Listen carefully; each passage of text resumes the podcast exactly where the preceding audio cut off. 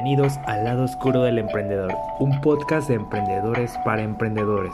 Aquí te contaremos lo que no te contaron al emprender, todo platicado de la mejor manera. Mi nombre es Paco Gutiérrez y sin más, vamos a empezar. Hoy quiero platicarte de los motivos que, que llevan a emprender a alguien, pero realmente esos motivos son suficientes o son los ideales para hacer o llevar a cabo un negocio. De entrada te voy a decir que no, porque si tienes una idea de un negocio que a lo mejor es, la idea del millón y, dices ya con esto lo hice, pues que decirte que no. Muchas veces este, los motivos que nos llevan a emprender es que queremos salir adelante, que no nos gusta el trabajo en el que estamos, que odiamos la empresa a lo mejor en la que estamos, que no nos, que nos gustaría ser nuestros propios jefes, que tuviéramos un horario propio, que pudiéramos equilibrar la vida personal y la profesional, poder ganar más dinero, trabajar por nuestra propia cuenta, demostrar algo a los demás, a nuestra familia o hasta nosotros mismos, contribuir a, a, causas, pero realmente esos motivos son, son lamentables. Sí, sí son lamentables porque a lo mejor te dan la entrada para empezar, pero cuando empiezas a emprender es un maratón.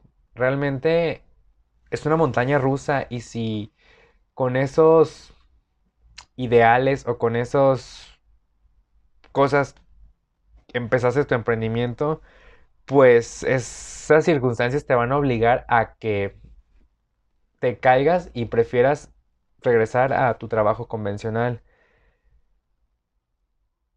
¿Y por qué son lamentables? Porque no hay ni un motivo, no hay nada que nos lleve a emprender, no hay una relación directa con las posibilidades que nos podrían llevar al éxito.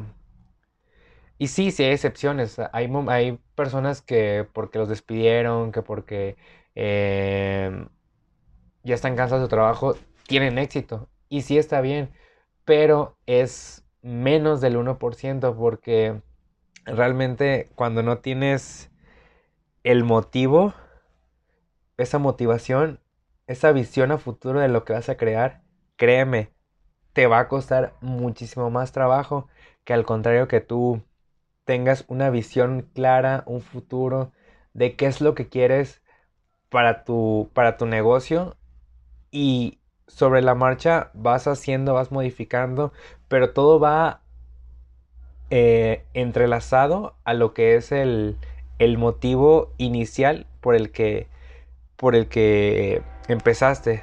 Hay un rasgo que caracteriza al emprendedor verdadero, que es la voluntad e ilusión de, de que sabe, se visualiza cómo va a ser el negocio, cómo se ve en 10 años, en 5 años.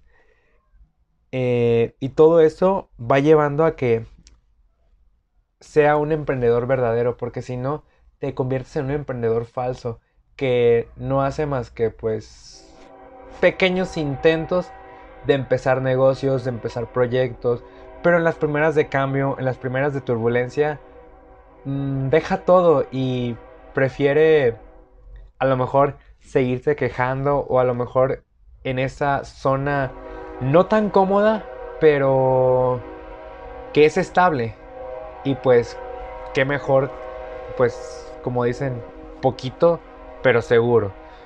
Pero realmente ya cuando tienes una motivación y sabes el por qué lo vas a hacer, créeme, va a pasar de todo, pero vas a seguir adelante y no te vas a detener.